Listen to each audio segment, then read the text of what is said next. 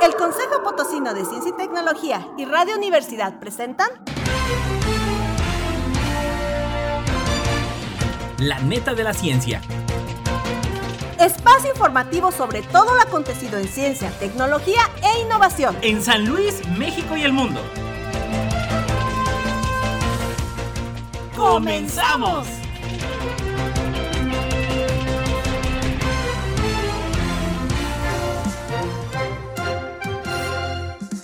¿Cómo le va? Bienvenido a la neta de la ciencia, ya 12 de octubre de 2023. Feliz Día de la Raza para todos. Y bueno, pues ya lo sabes, sigan nuestra transmisión a través de todas nuestras redes sociales, Twitter, Instagram, YouTube, Facebook y en el TikTok, todas en arroba Coposit. Saludando a Lalo Carrillo en los controles y gracias a usted que nos recibe a través del 88.5 de FM y el 1190 de AM. Ya lo sabe, todas las ediciones de La Neta de la Ciencia disponibles a través de Spotify de Radio y Televisión Universitaria. Vámonos con los titulares. Titulares. Si la ansiedad está en mi cerebro, ¿por qué me late el corazón? Un psiquiatra explica la neurociencia y la fisiología del miedo. Organoides cerebrales para develar los enigmas genéticos del autismo. Un lejano exoplaneta podría esconder océanos y un posible indicio de vida. Los abejorros europeos están en riesgo de desaparecer en las próximas décadas. La NASA crea un departamento dedicado a investigar los ovnis, ahora los FANI. Las llanuras de América del Sur se inundan por la expansión de la agricultura. Dos ondas solares se acercan a la solución del misterio de la corona solar. Sustituir la mitad de la carne y la leche por vegetales reduciría las emisiones globales. La materia comprende el 31% de todo lo que hay en el universo. Nanopartículas ultrapequeñas de carbonato cálcico para mejorar el diagnóstico de la aterosclerosis. La avería de la nave espacial Soyuz MS-22 servirá para entrenar a nuevas tripulaciones. Laboratorio Nacional de Materiales Grafénicos. Equipo científico identifica posible magnetar, el objeto más magnético conocido del universo. Hallan lo que sería la reserva de litio más grande del mundo. Misión récord del astronauta ayuda a planificar viajes al espacio profundo. La OMM pide rebajar la ecoansiedad por cambio climático. Así eran las primeras estrellas cuando estaban naciendo. En busca de los contaminantes del agua subterránea. ¿Para qué hemos enviado fósiles humanos antiguos al espacio? Estados Unidos documenta el caso más largo de funcionamiento de un riñón de cerdo en un cuerpo humano. Noticias internacionales. Si la ansiedad está en mi cerebro, ¿por qué me late el corazón? Un psiquiatra explica la neurociencia y la fisiología del medio. Por The, The Conversation. El corazón en la garganta, mariposas en el estómago, mal presentimiento. Todas estas son frases que mucha gente utiliza para describir el miedo y la ansiedad. Es probable que hayas sentido ansiedad en el pecho o en el estómago, y normalmente no te duele el cerebro cuando tienes miedo. Muchas culturas vinculan la cobardía y la valentía más al corazón o a las tripas que al cerebro, pero la ciencia ha considerado tradicionalmente que el cerebro es el lugar donde nacen y se procesan el miedo y la ansiedad. Entonces, ¿por qué y cómo se sienten estas emociones en otras partes del cuerpo? Las investigaciones confirman que aunque las emociones se originan en el cerebro, es el cuerpo el que ejecuta las órdenes, mientras que tu cerebro evolucionó para sacarte de la caída de una roca o de un depredador a toda velocidad, las angustias de la vida moderna suelen ser mucho más abstractas. Hace 50.000 años, ser rechazado por tu tribu podía significar la muerte, pero no hacerlo bien en un discurso público en la escuela o en el trabajo no tiene las mismas consecuencias. Tu cerebro, sin embargo, podría no notar la diferencia. Cuando percibes algo como peligroso, ya sea una pistola apuntándote o un grupo de personas que te miran descontentas, estos estímulos sensoriales se transmiten primero a la amígdala. Esta pequeña zona del cerebro en forma de almendra y situada cerca de las orejas detecta la relevancia emocional de una situación y cómo reaccionar ante ella. Cuando ves algo, determina si debes comértelo, atacarlo, huir de él o tener relaciones sexuales con él. La detección de amenazas en una parte vital de este proceso y tiene que ser rápida. Los primeros humanos no tenían mucho tiempo para pensar cuando un león se abalanzaba sobre ellos. Tenían que actuar con rapidez. Por esta razón, la amígdala evolucionó para evitar las áreas cerebrales implicadas en el pensamiento lógico y puede activar directamente respuestas físicas. Si el cerebro decide que una respuesta de miedo está justificada en una situación concreta, activa una cascada de vías neuronales y hormonales para prepararte para la acción inmediata.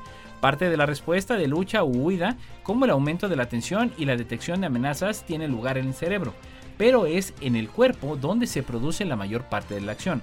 Varias vías preparan a distintos sistemas corporales para una acción física intensa. La corteza motora del cerebro envía señales rápidas a los músculos para prepararlos para movimientos rápidos y enérgicos. Entre ellos se encuentran los músculos del pecho y el estómago, que ayudan a proteger los órganos vitales de estas zonas. Eso podría contribuir a una sensación de opresión en el pecho, en el estómago en condiciones de estrés. Desde Agencia Sync, Organoides cerebrales para develar los enigmas genéticos del autismo. El uso de organoides cerebrales desarrollados en laboratorio a partir de células madre humanas pluripotentes, es decir, aquellas capaces de convertirse en cualquier tipo de tejido del cuerpo humano, está abriendo nuevas vías para investigar distintos trastornos y enfermedades que afectan al cerebro humano. Investigadores del Instituto de Biotecnología Molecular de la Academia Austriaca de Ciencias y la ETH de Zúrich ha desarrollado un método que permite comprobar exhaustivamente, en paralelo y a nivel celular, el efecto de múltiples mutaciones asociadas al trastorno del espectro autista dentro de organoides cerebrales humanos. Los resultados del trabajo se publicaron en la revista Nature. El biólogo molecular Jürgen Knodvich de la IMM, coautor del trabajo, es uno de los pioneros mundiales en el desarrollo de este tipo de organoides. Según comenta, su grupo llevaba trabajando con ellos más de una década. Son una gran alternativa a los modelos animales y resulta especialmente adecuados para simular aquellos procesos que ocurren en humanos, pero no en la mayoría de los animales. Para desarrollarse, el cerebro humano se basa en procesos exclusivos de nuestra especie, que permiten construir un córtex intrincadamente estratificado y conectado. Estos procesos únicos también hacen que los trastornos del neurodesarrollo sean más probables en humanos. Por ejemplo, muchos genes asociados a un alto riesgo de desarrollar trastorno del espectro autista son cruciales para el desarrollo del córtex. Aunque los estudios clínicos han demostrado que la relación causal entre múltiples mutaciones genéticas y el autismo aún no se comprende, cómo estas mutaciones provocan defectos en el desarrollo del cerebro, y debido a la singularidad del desarrollo del cerebro humano, los modelos animales son de uso limitado. El experto comenta que investigaciones recientes han revelado un número creciente de aspectos que son muy distintos, por ejemplo, entre el cerebro humano y el del ratón. Por ello, pensamos que sería importante preguntarse qué es lo que hacen en él los genes implicados en el autismo. La técnica desarrollada por los grupos de Knoblich y Barbara Treutlein de la, ETH de Zurich y coautora del estudio permite examinar un conjunto completo de genes reguladores transcripcionales clave asociados con el autismo dentro de un único organoide cerebral. En este sistema, que se ha denominado CHUS, queda cada célula del organoide porta como máximo una mutación de un gen del espectro autista en específico. Según aclara Novich, han usado las tijeras de edición genética CRISPR-Cas9 para alterar genes que se piensan que están implicados en el autismo. Un lejano exoplaneta podría esconder océanos y un posible indicio de vida, por Agencia Sync. Una nueva investigación con el telescopio espacial James Webb sobre K218b, un exoplaneta 8 veces más masivo que la Tierra, ha revelado la presencia de moléculas que contienen carbono, entre ellas metano y dióxido de carbono CO2. Este descubrimiento se suma a estudios recientes y observaciones del Hubble que sugieren que este mundo podría ser un planeta iceano, con una atmósfera rica en hidrógeno y una superficie cubierta de océanos de agua. K218b orbita en la zona de habitabilidad de la fría estrella enana K1218 en la constelación de Leo, a unos 120 años luz. Los exoplanetas como este, que tienen tamaños entre los de la Tierra y Neptuno, no se parecen a nada de los de nuestro sistema solar. Esta falla de mundos cercanos equivalentes hace que sean pocos conocidos y la naturaleza de sus atmósferas es objeto de debate entre los especialistas. Además, la sugerencia de que pudiera ser un exoplaneta Iseano es intrigante, ya que algunos astrónomos creen que estos mundos son entornos prometedores para buscar indicios de vida. La abundancia de metano y dióxido de carbono y la escasez de amoníaco apoyan la hipótesis de que puede haber un océano bajo la atmósfera rica en hidrógeno de este lejano planeta. Pero además, el web ha detectado indicios de otra vinculada a organismos vivos en nuestro planeta. Se trata de dimelsulfuro de EMS que en la Tierra solo se produce, solo lo produce la vida, recalca la NASA en un comunicado. Y la mayor parte del DMS en la atmósfera terrestre es emitido por el fitoplancton en ambientes marinos. Aunque K218b se encuentra en la zona habitable de su estrella y se sabe que alberga moléculas de carbono, esto no significa necesariamente que el planeta pueda albergar vida, según los investigadores. El gran tamaño del planeta, con un radio 2.6 veces mayor que el nuestro, significa que su interior contiene probablemente un gran manto de hielo de alta presión, como, Neptuno, pero con la atmósfera más fina rica en hidrógeno y la superficie oceánica. Se prevé que los mundos oceáneos tengan océanos de agua, pero no se descarta que este pudiera estar demasiado caliente para ser habitable o ser líquido.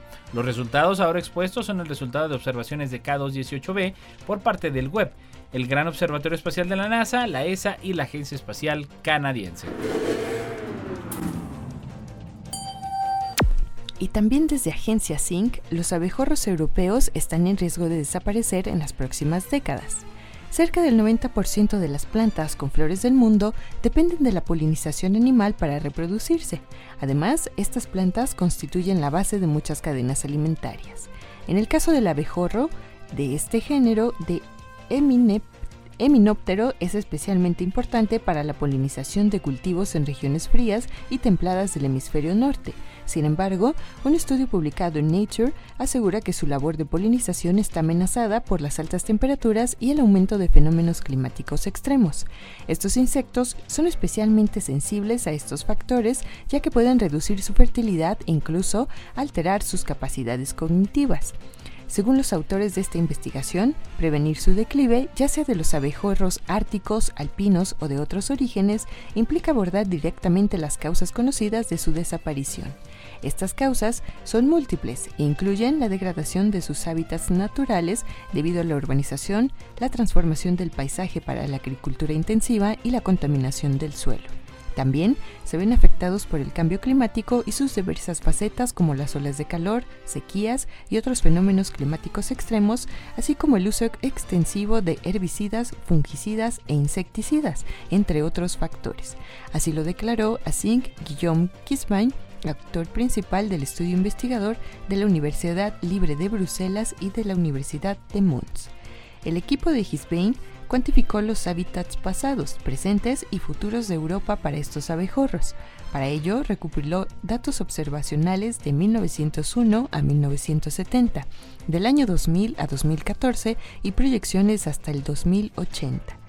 Sus resultados apuntan a que alrededor del 38% al 76% de las especies de abejorros europeos consideradas actualmente como amenazadas verán su territorio reducirse en al menos un 30% de 2061 a 2080. En particular, las especies de ambientes árticos y alpinos pueden estar al borde de la extinción en Europa. Los científicos calculan que se perderán al menos el 90% de su territorio en el mismo periodo. En este escenario, los expertos contemplan que Dinamarca, Noruega y Suecia podrían convertirse potencialmente en un refugio para las especies desplazadas.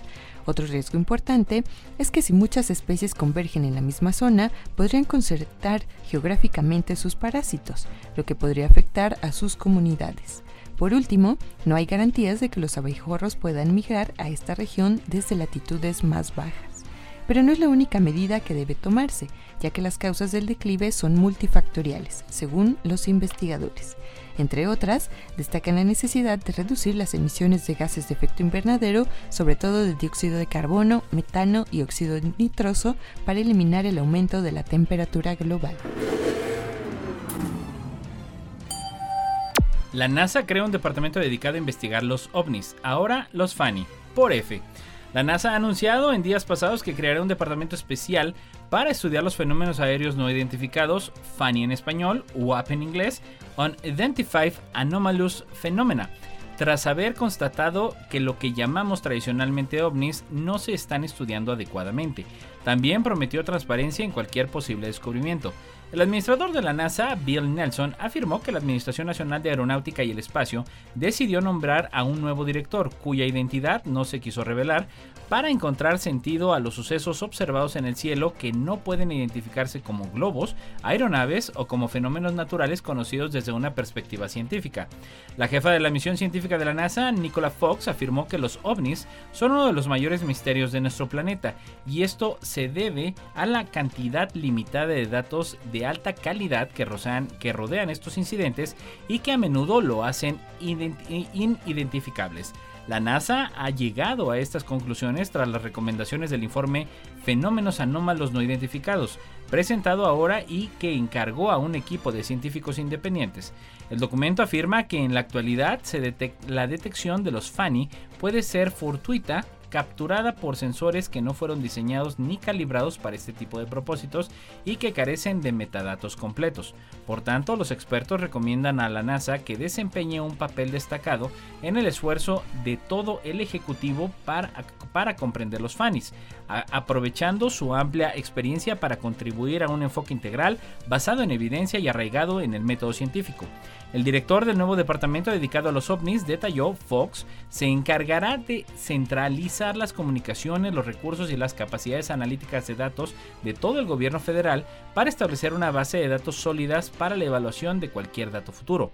En la rueda de prensa, Nelson, ex senador demócrata que en 1986 se convirtió en el segundo miembro del Congreso en viajar al espacio, negó que el Ejecutivo estadounidense esté siendo poco transparente con los fenómenos que se encuentran y no se pueden identificar, e insistió en que la NASA no ha hallado ninguna evidencia de que los Fanny tengan un origen extraterrestre.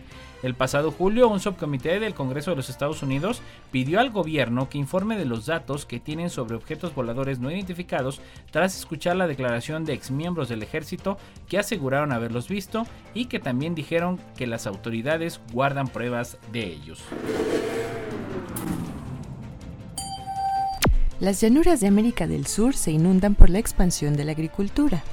Las planicies de América del Sur se inundan cada vez más, dejando bajo el agua comarcas enteras en la región Chaco Pampeana de Argentina. La pérdida de vegetación nativa de raíces profundas y la disminución de la evapotranspiración debido a la rápida expansión agrícola en las llanuras ha llevado a una escasa profundidad de las capas freáticas, la acumulación de agua subterránea que se encuentra bajo el nivel del suelo. Este fenómeno, del que se conoce todavía poco, está provocando un incremento de las inundaciones en toda la comarca, como sugiere un estudio publicado en Science. La deforestación por la agricultura de granos, un mercado que no para de aumentar a nivel mundial, ha reducido la capacidad de los suelos para extraer el agua, provocando encharcamientos permanentes en los campos argentinos, señaló así a Zinc Esteban Jovagui, ingeniero agrónomo del Consejo Nacional de Investigaciones Científicas y Técnicas y uno de los autores principales de la investigación. Como expone el trabajo llevado a cabo por el Grupo de Estudios Ambientales de la Universidad Nacional de San Luis, en algunas comarcas del hemisferio sur, la capa freática, conocida también como napa, está subiendo cada vez más a la superficie, provocando grandes inundaciones. Según sugieren los autores, esto se debería a la disminución de las profundidades de enraizamiento y a la evotranspiración asociada con el cambio de los regímenes de plantas nativas a agrícolas. Combinando datos de teledetección y observación de monitorización de aguas subterráneas, el equipo científico descubrió que a medida que los cultivos fueron reemplazando la vegetación y los pastizales nativos, las inundaciones en la región se hicieron gradualmente más expansivas y más receptivas a los eventos de precipitación, un fenómeno debido al ascenso del manto freático. Según detalla, desde que se tienen registros de su profundidad del manto, cálculos que iniciaron en 1970, este ha ascendido 17 centímetros por año. Los investigadores también analizaron mediante imágenes satelitales la historia de inundación de la región de los últimos 40 años, estableciendo una correlación a nivel regional entre los cambios en el uso del suelo, el surgimiento de nuevas áreas susceptibles de quedar cubiertas por agua. Los hallazgos del estudio en el que han participado revelan preocupantes impactos en los ciclos del agua y la posible escala de riesgos de inundación asociados con la expansión de la agricultura de secano. También constituyen una mejor comprensión de lo que puede suceder en otras regiones del mundo donde se cultiva de la misma forma. El estudio que ha dirigido ayuda, por otro lado, a entender mejor los efectos de alterar los ciclos naturales de los ecosistemas por la expansión de la agricultura a gran escala. Según expone el investigador, en la mayoría de las llanuras agrícolas que no son la pampa, como la gran planicie del norte de América en Estados Unidos, la zona productora de maíz y trigo de China o la del norte de la India, están pasando lo contrario que aquí. Mientras los soles sudamericanos se inundan, los suyos se secan. Dos sondas solares se acercan a la solución del misterio de la corona solar, por Agencia Zinc. La atmósfera exterior del Sol se denomina corona. Está formada por un gas cargado eléctricamente conocido como plasma y tiene una temperatura de alrededor de un millón de grados centígrados. Su temperatura es un misterio, ya que la superficie del Sol solo alcanza unos 6.000 grados. ¿Cómo puede ser esto? La corona debería ser más fría que la superficie porque la energía del Sol procede del horno nuclear de su núcleo y las cosas se enfrían de forma natural cuando más se alejan de la fuente de calor. Sin embargo, la corona es más de 150 veces más caliente que la superficie. Debe existir otro método, método para transferir energía al plasma, pero ¿cuál sería este? Desde hace tiempo se sospecha que las turbulencias de la atmósfera solar pueden provocar un calentamiento importante del plasma de la corona, pero cuando se trata de investigar este fenómeno, los físicos solares se encuentran con un problema práctico. Es imposible reunir todos los datos que necesitan con una sola nave espacial. Hay dos formas de investigar el Sol, la teledetección y las mediciones in situ. En la teledetección, la nave espacial se sitúa a cierta distancia y utiliza cámaras para observar nuestra estrella y su atmósfera en diferentes longitudes de onda. Por su parte, en las mediciones in situ, la nave vuela a través de la región que desea investigar y realiza mediciones de las partículas y los campos magnéticos de esa parte del espacio. Ambos enfoques tienen sus ventajas. La teledetección muestra los resultados a gran escala, pero no los detalles de los procesos que tienen lugar en el plasma. Por su parte, las mediciones in situ proporcionan información muy específica sobre los procesos a pequeña escala en el plasma, pero no muestran cómo afectan a gran escala. Para obtener una imagen completa se necesitan dos naves espaciales. Esta, esto no es exactamente lo que los físicos solares tienen actualmente con Solar Orbiter dirigida por la ESA y Parker Solar Probe de la NASA. Solar Orbiter, en la que también colabora la NASA, está diseñada para acercarse al Sol todo lo posible y realizar operaciones de teledetección y mediciones in situ.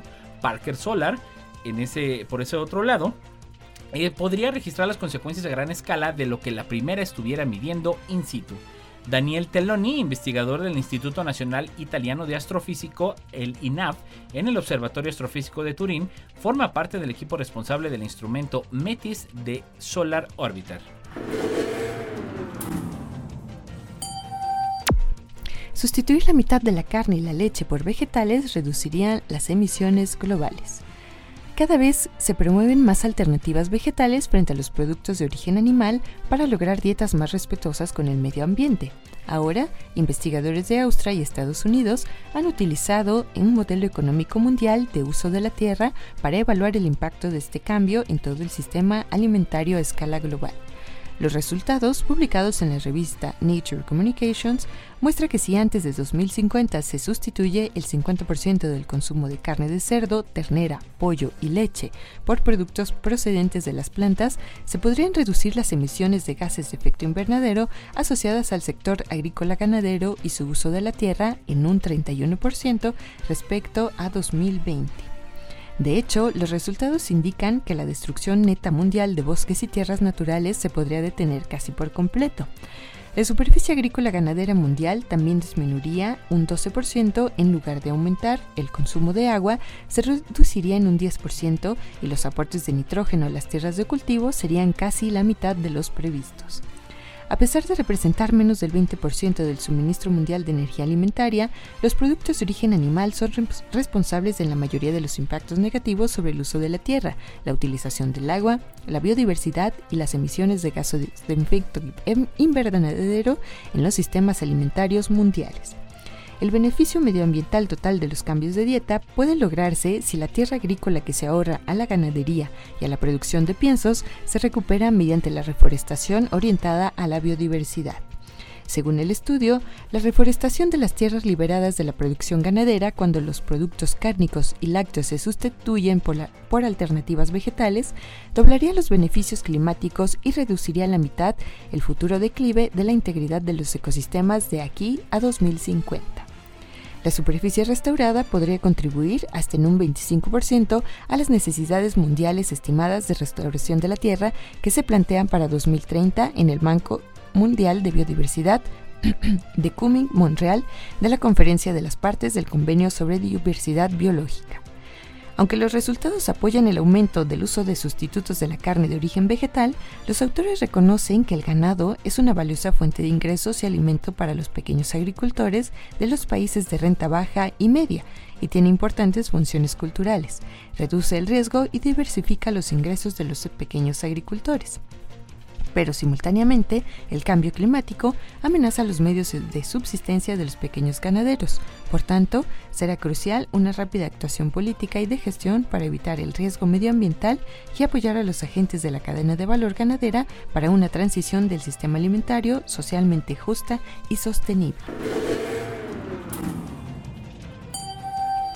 La materia comprende el 31% de todo lo que hay en el universo, por Europa Press. Un estudio publicado en The Astrophysical Journal ha determinado que la materia constituye el 31% de la cantidad total de materia y energía en el universo, y el resto consiste en energía oscura. Una de las preguntas más interesantes e importantes de la cosmología es ¿cuánta materia existe en el universo? Un equipo internacional ha logrado medir por segunda vez la cantidad total de materia al medir la cantidad de galaxias en cada cúmulo en su muestra de Sloan Digital Sky Survey.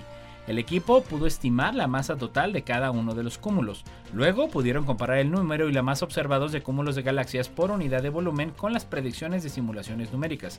La mejor coincidencia entre observaciones y simulaciones fue con un universo que constaba de 31% de la materia total, n valor de concordancia excelentemente con el, el obtenido utilizando observaciones del fondo cósmico de microondas del satélite Planck. Cabe destacar que este satélite es una técnica completamente independiente.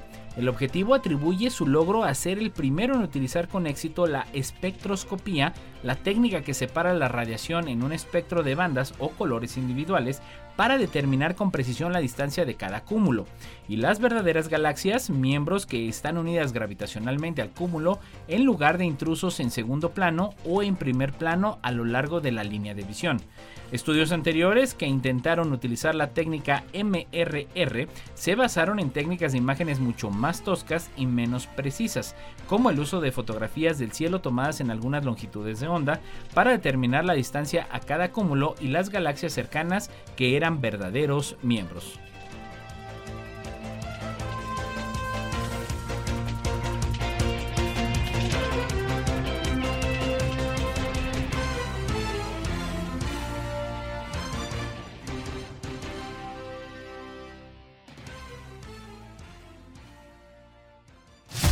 Importa en qué parte del mundo estés, recuerda sintonizarnos en la web radio y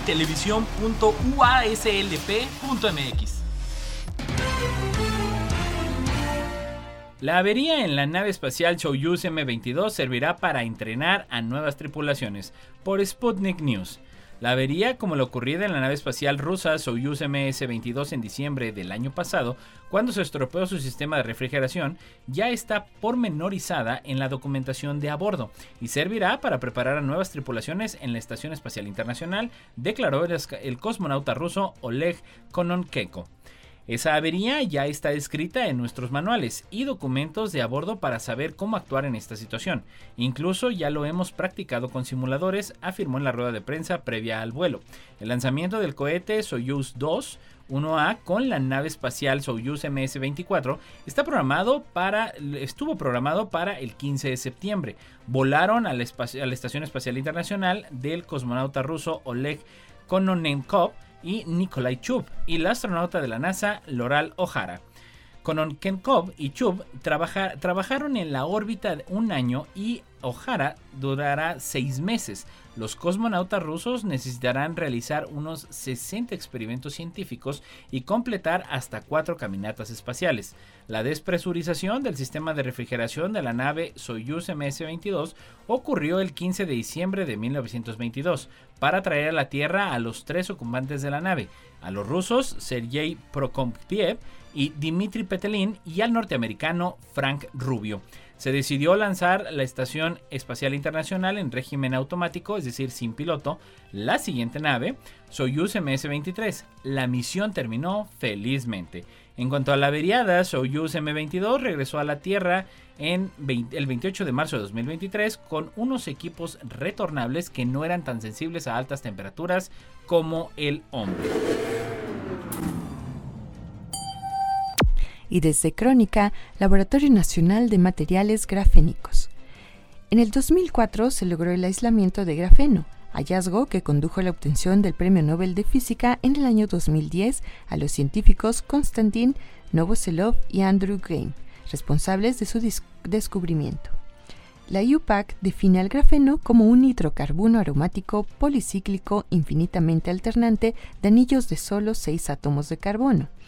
Con sede en el Centro de Investigación en Química Aplicada, el SICA, el Laboratorio Nacional de Materiales Grafénicos cuenta con el Centro de Investigaciones en Óptica, el Centro de Investigación y Desarrollo Tecnológico en Electroquímica y el Centro de Investigación en Materiales Avanzados como centros asociados.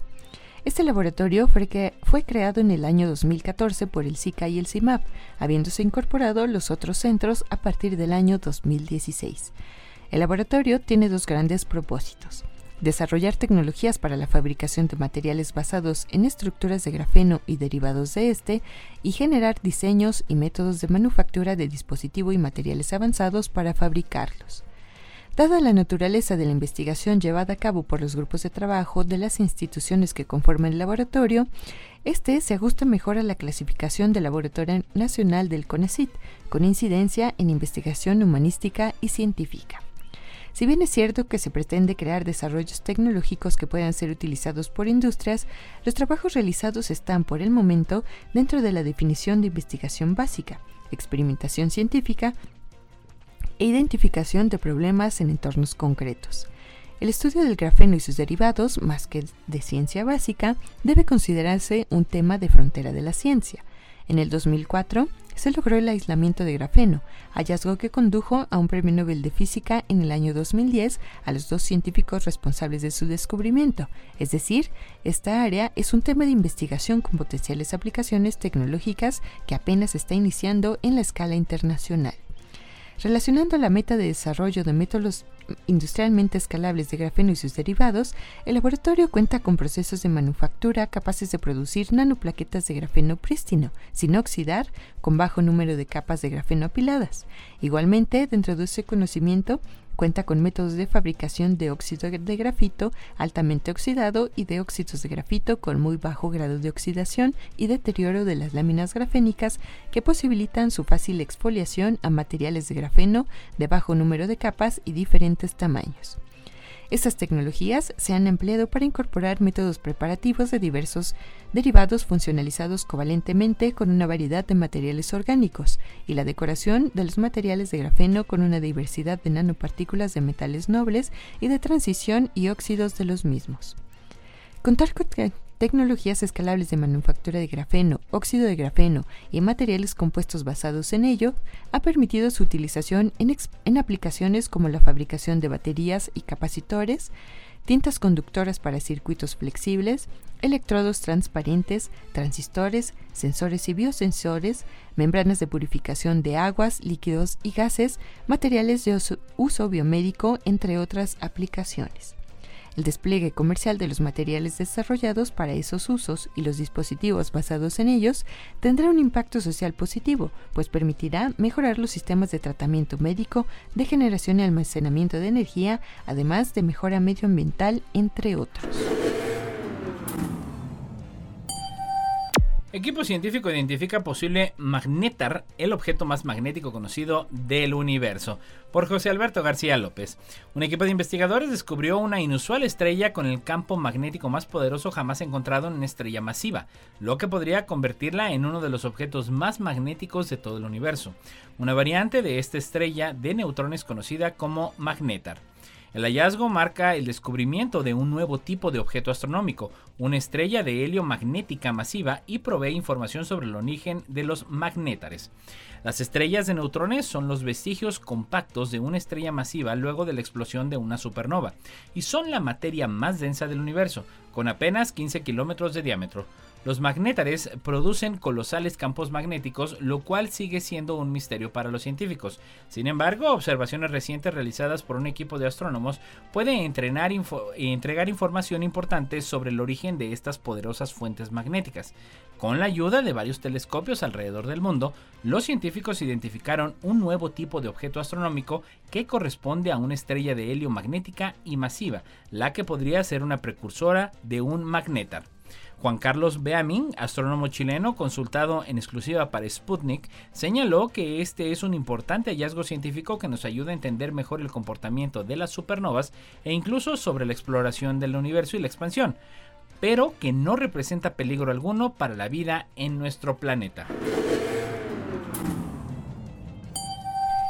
Hallan lo que sería la reserva de litio más grande del mundo. El litio se ha consolidado como uno de los recursos más valiosos de nuestros tiempos. Poseerlo equivale a tener en manos un tesoro, dada su crucial relevancia en la fabricación de baterías esenciales para dispositivos omnipresentes en nuestro día a día, como teléfonos móviles, computadores y carros eléctricos. Esta demanda ha impulsado a varias naciones a embarcarse en la denominada carrera del litio, en búsqueda activa de reservas de este metal en su territorio. Estados Unidos, que hasta ahora dependía de China para satisfacer su demanda de litio, podría haber descubierto una de las mayores reservas globales del metal bajo el yacimiento de un antiguo volcán. Un reciente estudio reveló que, la caldera McDermott, situada entre Nevada y Oregon, alberga una concentración de litio que supera en más del doble a cualquier otro yacimiento conocido, oscilando entre 20 y 40 millones de toneladas métricas. Esto podría equivaler a un valor de 1.48 billones de dólares. Este estudio, publicado en Science Advances, fue financiado por una empresa minera. Investigadores especializados de Lithium Americas Corporation, GNS Science y la Universidad Estatal de Oregon llevaron a cabo un exhaustivo análisis del área, identificando el preciado material. Sin embargo, lo que eleva aún más el valor de este hallazgo es la identificación de una inusual arcilla denominada ilitia, con niveles de concentración de litio superiores a la común arcilla esmectita volcánica. Los científicos creen que hace 16 millones de años una erupción masiva del supervolcán liberó magma que enriqueció el terreno arcilloso con litio, generando esmectita.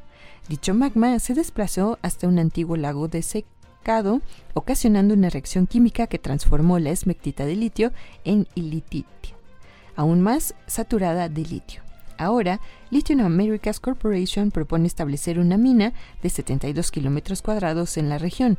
Sin embargo, esta iniciativa no ha estado libre de controversias. Tracker Pass o Fimimu es un territorio ancestral de diversas comunidades indígenas que, entre otras actividades, cazan y recolectan medicinas tradicionales. Un informe medioambiental del Departamento de Interior de Estados Unidos indica que estas prácticas se verían amenazadas si se avanza con la mina. Además, existe una preocupación por parte de ganaderos sobre una potencial reducción drástica de las aguas subterráneas. Esta situación presenta un desafío ecológico, pues si bien el litio es fundamental para una transición verde, su extracción podría comprometer la integridad del entorno natural. Misión récord de astronauta ayuda a planificar viajes al espacio profundo por NASA Ciencia. El astronauta de la NASA, Frank Rubio, estableció un nuevo récord en días pasados para el vuelo espacial individual más largo realizado por un astronauta estadounidense y su misión estuvo ya eh, por terminada en días pasados. Rubio llegó a bordo de la Estación Espacial Internacional el 21 de septiembre de 2022 y tiene programado regresar a la Tierra para y regresó el pasado miércoles 27 de septiembre, después de pasar 371 días en la órbita terrestre baja. Su misión rompió por 16 días el récord anterior que mantenía el astronauta de la NASA Mark Van der Hey. También fue la primera vez que un astronauta estadounidense haya pasado más de un año en el espacio en una sola misión. Originalmente Rubio tenía programado pasar seis meses en el espacio antes de que su misión se extendiera a más de un año. Rubio regresó en una nave espacial Soyuz del Roscosmos con los cosmonautas Sergei Prokofiev y Dmitry Petelin. A lo largo de su misión récord, Rubio contribuyó a varios experimentos científicos, entre los que se incluyen seis estudios orientados a comprender cómo los vuelos espaciales afectan la fisiología y la psicología humana. Rubio es el primer astronauta en participar en un estudio que examina cómo el ejercicio con equipo de gimnasio limitado afecta el cuerpo humano reconociendo que los miembros de la tripulación que viajaban a la Luna y a otros lugares no tendrán suficiente espacio en su nave espacial para una cinta caminadora, y los investigadores están ansiosos para determinar si otros regímenes del ejercicio podrían mantener saludables a los tripulantes en misiones largas. También es uno de los pocos astronautas que ayudaron a los investigadores a poner a prueba si una dieta mejorada para vuelos espaciales puede ayudar a los humanos a adaptarse mejor a la vida en el espacio. Para este estudio, Se reunió con un especialista con el fin de crear una dieta personalizada cargada de nutrientes, con énfasis en alimentos como frutas, verduras y espacio y pescado. Los científicos evaluaron si el consumo de esta dieta aumentó su inmunidad y mejoró el funcionamiento de su microbiota intestinal. Para otro experimento, Rubio ayudó a cultivar y monitorear las verduras producidas en el sistema de producción de vegetales de la Estación Espacial, conocido como BEGI. Las futuras misiones al espacio profundo requerirán que los astronautas cultiven alimentos frescos en el espacio como alternativa a los alimentos preenvasados. Este estudio de Belli evalúa los protocolos para cultivar vegetales en el espacio y si las plantas cultivadas en microgravedad pueden ayudar a satisfacer las necesidades dietéticas de los astronautas en misiones de los vuelos espaciales más distantes. Rubio también proporcionó muestras biológicas, completó encuestas y realizó pruebas para un estudio que recopila un conjunto básico de mediciones de astronautas llamado Medidas Estándares de Vuelos Espaciales. La Organización Meteorológica Mundial pide rebajar la ecoansiedad por cambio climático. El secretario general de la Organización Meteorológica Mundial, Peteri Talas, hizo un llamamiento a los que sienten la llamada ecoansiedad por el cambio climático, asegurando que los efectos de este pueden mitigarse. Durante una rueda de prensa celebrada en Ginebra, Peteri se dirigió especialmente a las generaciones jóvenes que actualmente sienten pánico y les trasladó el mensaje de que no vamos hacia el fin del mundo, de la humanidad o de la biosfera. De lo que hablamos es de varias escalas de gris para el futuro, subrayó el experto finlandés tras analizar la situación actual del cambio climático. Si logramos alcanzar el objetivo del Acuerdo de París de no superar un alza de temperaturas de 1.5 grados, podríamos decir que nuestro futuro es gris claro, es decir, aún veremos impactos negativos, pero si seguimos como hasta ahora, se alcanzarán los 2.8 grados y los efectos serán mucho más negativos, anticipó. El dirigente de la Agencia Meteorológica de las Naciones Unidas, que el próximo año pasará a dirigir la Argentina Celeste Saulo, subrayó que hay herramientas en nuestras manos para mitigar el cambio climático, tales como el desarrollo y mayor uso de las energías renovables o cambios en nuestras dietas. Dallas hizo estas aclaraciones en una rueda de prensa para presentar un nuevo informe sobre la evolución del cambio climático que recopila datos recientes de la Organización Meteorológica Mundial y otras agencias de Naciones Unidas, de cara a presentarlos ante la Asamblea General de la ONU que comienza en Nueva York. Así eran las primeras estrellas cuando estaban naciendo, por National Geographic. Las primeras estrellas no se parecían en nada a las estrellas relativamente frías y longevas que pueblan mayoritariamente el universo actual. En aquella época, hace más de 13.500 millones de años, casi toda la materia visible del universo estaba compuesto de hidrógeno con algo de helio. Sin elementos más pesados, las primeras estrellas, una vez encendidas por la fusión nuclear, agotaron sus reservas de hidrógeno y estallaron en supernovas. Estos monstruos llegaron a tener cientos de veces de masa del Sol y solo vivieron unos pocos millones de años. A modo de comparación, nuestra estrella tiene unos 4.600 millones de años y seguirá viviendo durante al menos ese tiempo. Sin embargo, los astrónomos nunca han visto estas primeras estrellas. Cobraron vida al final de un periodo llamado la Edad Oscura Cósmica, cuando el universo estaba impregnado de gas hidrógeno opaco. La luz de estas estrellas no, no eran lo bastante brillantes como para ser detectadas individualmente, ni siquiera por los telescopios más potentes. Para asomarse al corazón de estos monstruos, los científicos recurrieron a simulaciones hechas por un superordenador, como esta reciente observación de una nube primigenia de formación estelar del universo primitivo. Este proceso de transformación, a medida que las estrellas fundían elementos más ligeros en metales más pesados, impulsó la evolución del universo.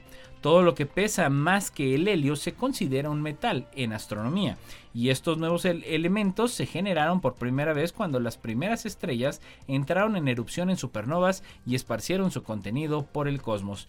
En algún momento los conjuntos de estrellas se remolinaron para formar las primeras galaxias, incluidas las primeras estructuras de la Vía Láctea. Los metales se acumularon y se formaron nuevas generaciones de estrellas a partir de estos elementos más pesados, muchas de las cuales evolucionaron para ser más pequeñas, frías y duraderas. Alrededor de algunas de estas estrellas, el polvo sobrante, es decir, materia formada durante las supernovas, se agrupó formando los primeros planetas. El nacimiento de las primeras estrellas representa el comienzo de una secuela que produjo todos los mundos y seres vivos del universo, y las simulaciones pueden utilizarse para estudiar los primeros pasos críticos que los telescopios aún no pueden ver. Los científicos pueden simular el universo con una capacidad cada vez mayor gracias a los avances tanto en física como en informática, inspirado por el lanzamiento del telescopio espacial James Webb, que rápidamente empezó a descubrir las galaxias más tempranas antes que cualquier otro. Abel puede realizar durante meses nuevas simulaciones del universo primitivo con una resolución casi mil veces superior a la que era posible cuando empezó a trabajar en modelos informáticos cosmológicos hace más de 20 años. Y desde Crónica, en busca de los contaminantes del agua subterránea. En el mundo se ha documentado desde hace varios años sobre la problemática de salud que representa el consumo de agua potable de mala calidad, por ejemplo, con alto contenido de fluoruro o arsénico. Según normas de salud como la NOM 127 SSA1, se sabe que si esta agua es consumida durante muchos años, provoca enfermedades en la población como fluorosis dental o esquelética hasta enfermedad renal o cáncer. Acuíferos del centro y norte de México han enfrentado por años este problema, por lo cual se buscan medidas para el tratamiento del líquido. Es línea de investigación que ha seguido el doctor José Iván Morales Arredondo del Instituto de Geofísica de la Universidad Nacional Autónoma de México, ingeniero geólogo de formación, egresó de la Facultad de Ingeniería de la UNAM para después realizar la maestría y el doctorado en Ciencias de la Tierra, desde donde empezó a trabajar en contaminación y calidad del agua.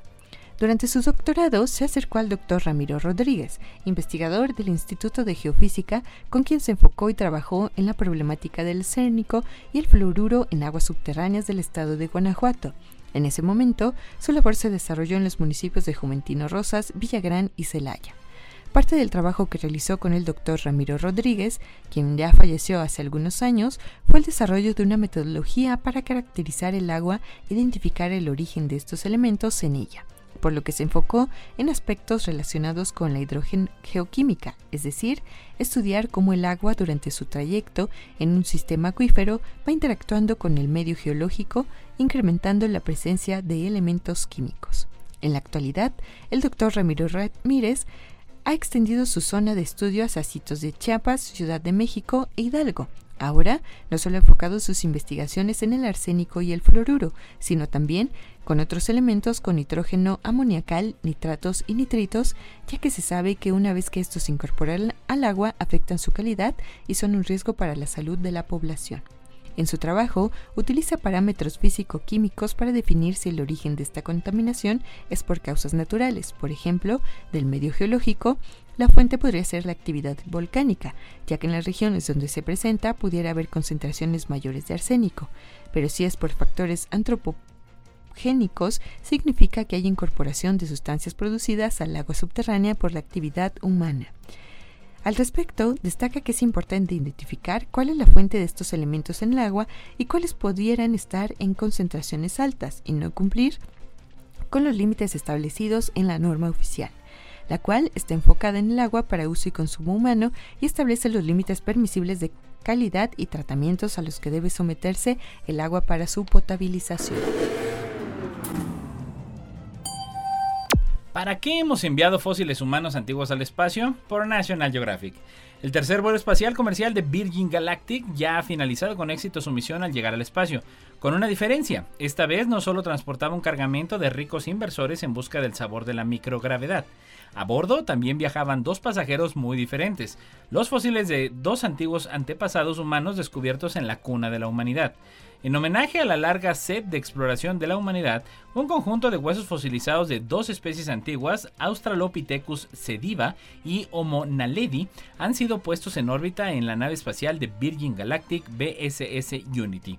Viajaron junto a tres astronautas privados, además de dos pilotos y un instructor de astronautas, todos catapultados a bordo del espacio eh, con un cohete que los impulsó brevemente a la microgravedad y a un apogeo de unos 900 mil metros sobre la superficie de la Tierra antes de regresar al lugar de lanzamiento en Truth or Consequence, Nuevo México. Era la primera vez que el fósil de un antepasado humano viajaba al espacio, pero ¿por qué enviar fósiles al espacio? El empresario y filántropo Timothy Nash, que llevó los fósiles en el bolsillo durante el vuelo, explica a National Geographic que se trata de una oportunidad para reflexionar sobre el espíritu emprendedor de nuestros primeros antepasados. Ambas especies de homínidos son relativamente nuevas en el registro científico. Lee Berger, paleoantropólogo y explorador residente de National Geographic, ha desempeñado un papel fundamental en la investigación de ambas especies. Su hijo Matthew descubrió la clavícula fosilizada de Australopithecus sediva en Sudáfrica en 2008, mientras que Berger y un equipo de astronautas subterráneos descubrieron el Homo naledi en una cueva sudafricana en 2013. Aunque ambas especies están clasificadas como homínidos, una tribu zoológica de la que hoy solo sobrevive el Homo sapiens, aún se debate sobre sus capacidades, su vida y su posición en nuestro árbol genealógico. Aunque Berger y sus colegas sostienen que el Australopithecus sediva podría ser un antepasado humano directo, otros científicos creen que es poco probable debido al momento en el que existió la especie y su morfología. El Australopithecus sediva vivió hace unos 1. 98 millones de años, unos 800 mil años antes del primer Homo sapiens conocido. El Homo nadeli está más cerca de los humanos en el árbol genealógico, con una antigüedad estimada entre 236 mil y 335 mil años. Berger y su equipo afirman que las pruebas sugieren que el Homo naledi realizaba actividades similares a las humanas, cómo enterrar a sus muertos y crear arte, un precursor de la innovación humana moderna.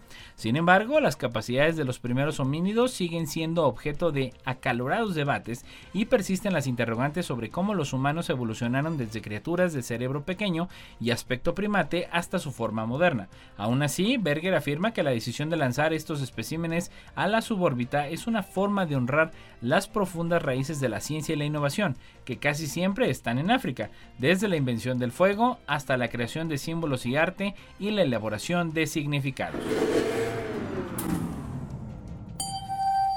Y desde Europa Press, Estados Unidos documenta el caso más largo de funcionamiento de un riñón de cerdo en un cuerpo humano. Tras 61 días de observación, los médicos de Langor Health de la Escuela de Medicina de la Universidad de Nueva York han complementado este mes el caso más largo documentado de funcionamiento de un riñón de cerdo manipulado genéticamente en un cuerpo humano, lo que ofrece nuevas esperanzas para el futuro del trasplante.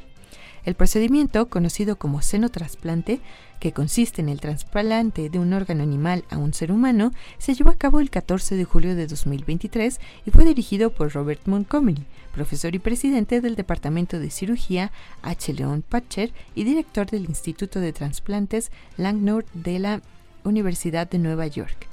el órgano que se trasplantó a un hombre de 58 años que conectado a un respirador artificial con el consentimiento de su familia, tras ser declarado muerto por criterios neurológicos antes del seno trasplante, se extrajo el 13 de septiembre de 2023.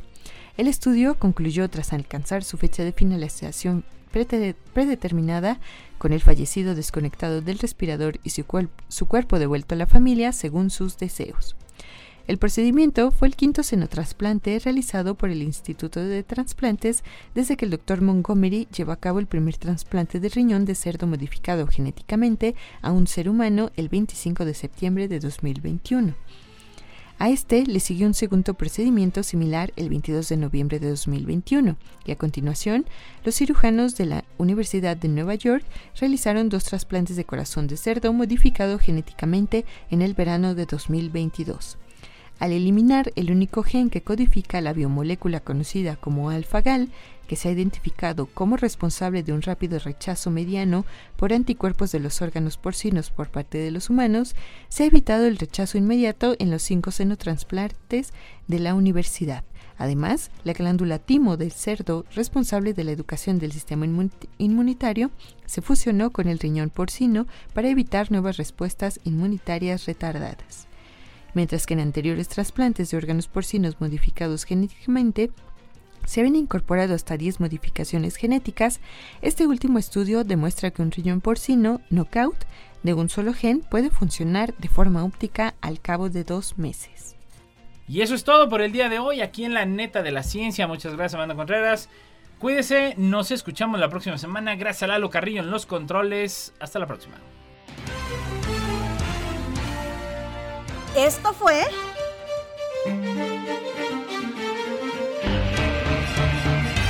La neta de la ciencia.